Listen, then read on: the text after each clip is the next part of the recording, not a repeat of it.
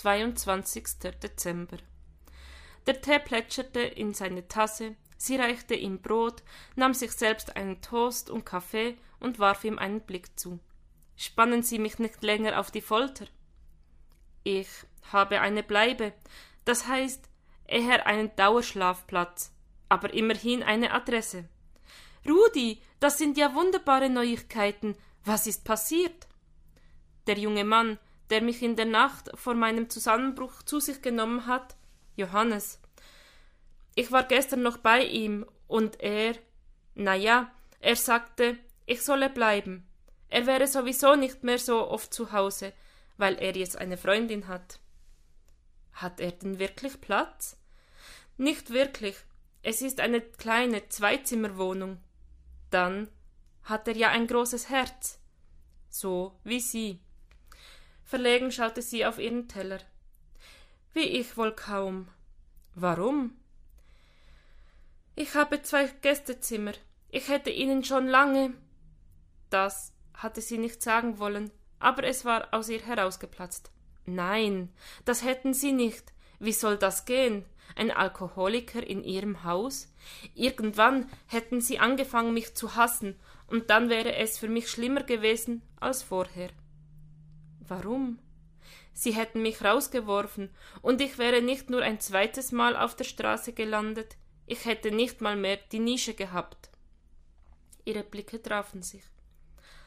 Ein leeres Zimmer ist noch lange kein freier Platz, fuhr er fort.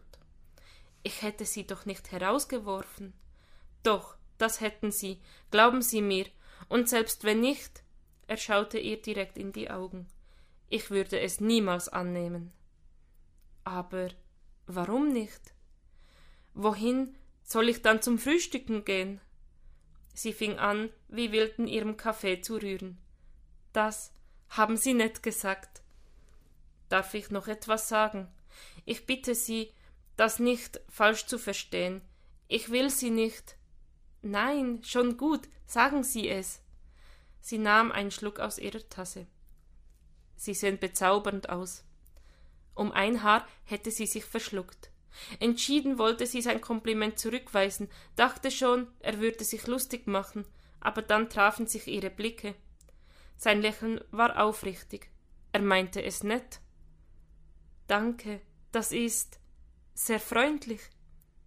Entschuldigung. Wofür? Er senkte den Blick und schwieg eine Weile. Ich glaube, ich gehe jetzt besser. Das gab ihr einen Stich. Müssen Sie schon wieder zurück? Nein, ich wollte noch zum Pennerkästchen. Vielleicht treffe ich den Grünspund, muss noch paar Sachen klären. Und welche, wenn ich fragen darf? Wie mein Leben auf die Reihe bekomme, einen Therapieplatz und er schluckte. Privatinsolvenz. Aus einem Impuls heraus drückte sie seine Hand. Das ist ein großes Paket, Rudi wird eine Weile dauern, bis es ausgepackt ist. Aber Sie sind nicht allein. Ja, ich weiß, der da oben. Und die da unten auch. Sie nahm einen Schluck von ihrem Kaffee.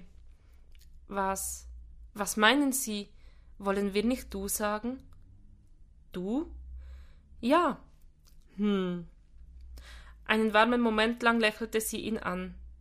Ich habe auch Schulden, sagte sie. Du? Ja, nicht Geld, nein, das nicht. Aber ich habe lange Zeit über meine Verhältnisse gelebt, was meine Kraft, meine Zeit und meine Seele betrifft. Deshalb kochen nun deine Töchter das Weihnachtsessen. Ja, das und anderes mehr, was ich eigentlich tun sollte und was ich von Herzen gerne tun würde. Meine Tage sind kurz geworden, beginnen erst am Mittag und enden am frühen Nachmittag. Reicht das nicht?